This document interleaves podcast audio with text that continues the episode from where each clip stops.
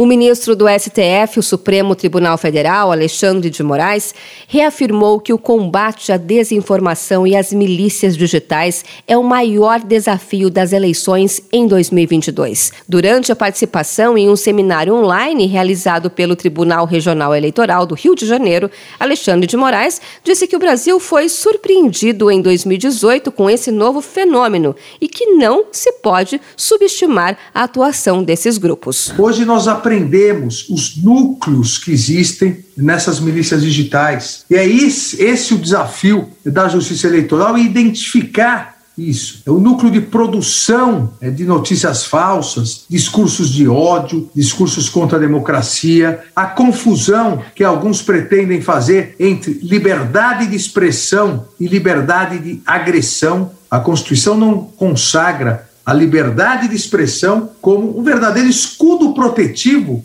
para a prática de atividades ilícitas. Alexandre de Moraes, que é vice-presidente do Tribunal Superior Eleitoral e assume a presidência da Corte em setembro desse ano, um mês antes das eleições, disse que a Justiça Eleitoral não vai permitir qualquer ato contra a democracia. Então, para todos os fins eleitorais, as plataformas, a rede social será considerada na eleição de 2022 como meios de comunicação e, assim consideradas, terão as mesmas responsabilidades. Da mesma forma, o plenário do Tribunal Superior Eleitoral decidiu que discurso de ódio, as notícias fraudulentas, fake news sobre fraude eleitoral, que beneficie é, o candidato no momento da eleição, isso acarretará cassação, seja do registro, seja do mandato. Luiz Roberto Barroso, ministro do STF, que deixou a presidência do STE em fevereiro, também participou do seminário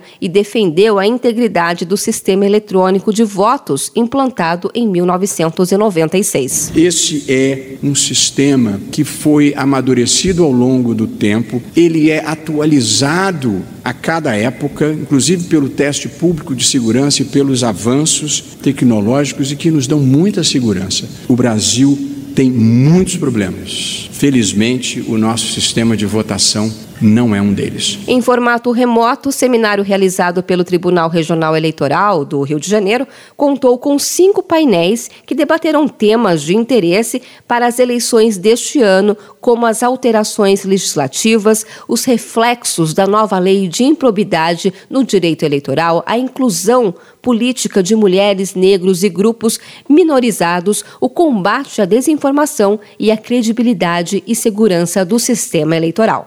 De São Paulo, Luciane Yuri.